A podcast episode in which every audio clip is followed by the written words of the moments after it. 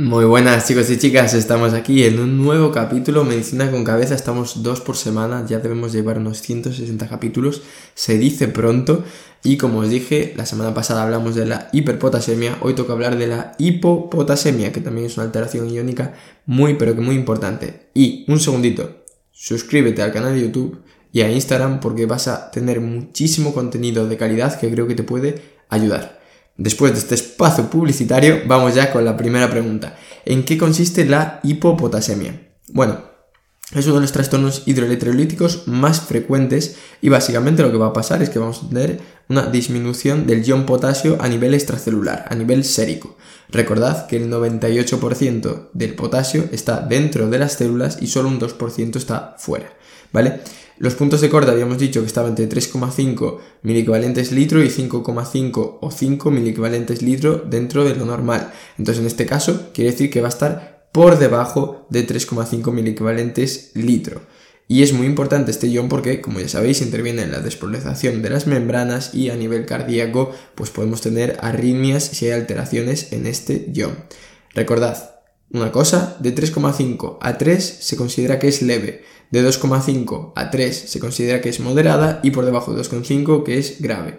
Pero es fundamental la velocidad de instauración. Si de repente perdemos un punto en un día, eso va a ser mucho más grave que si perdemos un punto en un mes, ¿vale? Muy importante.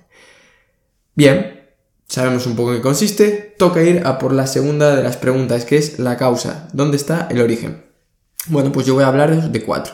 La primera de todas sería que disminuya la ingesta de potasio, lo cual sería bastante raro porque las necesidades básicas no son muy elevadas y con una alimentación normal, pues en principio tendríamos las necesidades cubiertas. Pero oye, puede pasar, es una causa, hay que tenerlo en cuenta, ¿vale?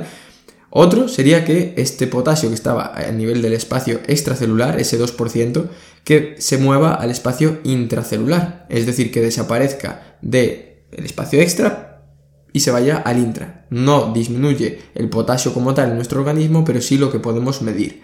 ¿Cómo pasa esto? Pues con fármacos, como puede ser el salbutamol, como puede ser la insulina o como puede pasar con la alcalosis metabólica. ¿Vale? A nivel del túbulo colector cortical. Recordad que hay un vídeo en YouTube sobre las alteraciones que ocurren en cada segmento del túbulo que yo creo que puede ser muy útil para entender la fisiología de los túbulos, ¿vale? Y las últimas dos causas sería que estemos perdiendo potasio por el riñón o que lo estamos perdiendo por otras causas que no sea el riñón.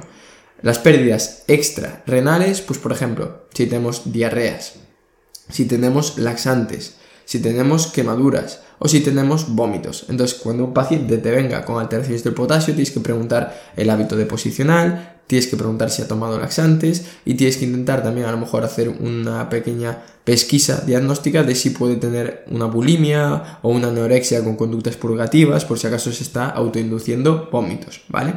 Y a nivel renal, renal ¿por qué podemos perder eh, potasio? Pues por ejemplo con diuréticos, ¿de acuerdo? Con fármacos como la furosemida llega más sodio al túbulo colector cortical, el sodio se intercambia con el potasio y sacamos potasio, entonces estaríamos perdiendo potasio, ¿vale? También con el hiperaldosteronismo, la aldosterona lo que hace es meter sodio y quitar potasio, pues también estaríamos quitando potasio y por lo tanto hipopotasemia. O el síndrome de Lidl, que es un síndrome que pasa que en el túbulo colector cortical el canal del sodio, ¿vale? Queda abierto, entonces está continuamente reabsorbiendo sodio y por lo tanto para equilibrar un ion positivo con un ion positivo, entra un ion positivo, sale un ion positivo, entra sodio y sale potasio. Quiero que os deis cuenta de que todo tiene un porqué entonces cuando veáis un potasio bajo tenéis que intentar averiguar el porqué de ese potasio bajo. Bien, sabemos en qué consiste, sabemos las causas, tenemos que ir a las manifestaciones. ¿Cómo vamos a tener nosotros un cuadro clínico de una hipopotasemia? Pues, como he dicho, depende de los niveles y depende de la velocidad de instauración. Pero la clínica no es muy florida, no es cosas muy llamativas como a lo mejor el trismus o las alteraciones del calcio. Aquí pues podemos tener debilidad muscular, parestesias, cansancio y ya si tenemos unas alteraciones muy graves pues podemos tener una parálisis eh, diafragmática, fallo respiratorio, ¿vale? Pero no es lo habitual. ¿Cómo haríamos el diagnóstico? Que esto es la parte más importante. Primero la historia clínica, ¿no? Primero, evidentemente, para detectar una hipopotasemia, pues tenemos que hacer una analítica, una gasometría en la que veamos los niveles de potasio. El siguiente paso es hacer una historia clínica dirigida a las posibles causas de ese déficit de potasio, esa pérdida de potasio. Y luego, tenemos que ver si esa alteración del potasio está también provocando alteraciones a nivel del corazón. ¿Y qué prueba diagnóstica barata y fácil podemos hacer que nos evalúa el corazón al margen de la ecocardiografía? El electrocardiograma. ¿Vale? El electrocardiograma nos puede ver, servir para ver si hay alteraciones, si esas bajadas de potasio están alterando eh, el corazón. Entonces, cuando hay unos niveles un poco bajos, moderados, menos de 3 equivalentes litro, podemos ver que el segmento ST puede bajar, puede haber un desnivel del segmento ST, un aplanamiento de la onda T y después de la onda T que aparezca una onda U. La onda U se cree que es la repolarización de las fibras de Purkinje, ¿vale? Y está justo después de donde estaría la onda T. Entonces, lo primero, baja el ST, desaparece la onda T y aparece la onda U. De hecho, esta aparición de la onda U puede dar una imagen de que el QT esté alargado, porque nos confundamos la onda U con la onda T, pero esto no es así, ¿vale? Si ya tenemos unas bajadas muy importantes de, potasio, podemos incluso encontrarnos ondas T invertidas, ¿vale? Pero son más características las alteraciones del electro en la hiperpotasemia que la hipopotasemia, pero aquí como veis también tiene sus cositas. ¿Y qué problema vamos a tener?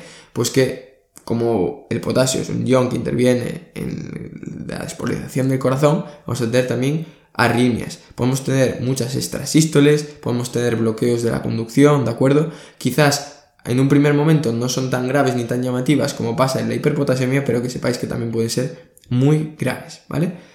Y pasamos ya a la última pregunta, o sea, ya hemos entendido qué es, causas que tenemos que buscar, la clínica, cómo hacemos el diagnóstico, qué alteraciones nos esperamos encontrar, tenemos que tratarla. Entonces ya sabemos la, la causa, ¿no? La causa principal es que falta potasio, pues tendremos que dar potasio. Si la hipopotasemia es leve, se puede dar vía oral, en sobres, ¿vale? Si la hipopotasemia ya es grave, hay que reponer ese potasio de forma intravenosa. Pero muy importante, monitorización continua, porque no va a ser que nos pasemos y provoquemos una hiperpotasemia, y no se deberían pasar más de 20 miliequivalentes hora, ¿vale? Entonces quiero que te quedes como eso, leve, oral, grave, intravenosa, y no más de 20 miliequivalentes hora. Y yo creo que con esto te quedará una idea bastante clara de la hipopotasemia y te sentirás con seguridad para manejar y entender a un paciente que te llegue con un potasio bajo. Si te ha gustado, suscríbete al podcast, suscríbete al canal de YouTube y deja un like en este podcast.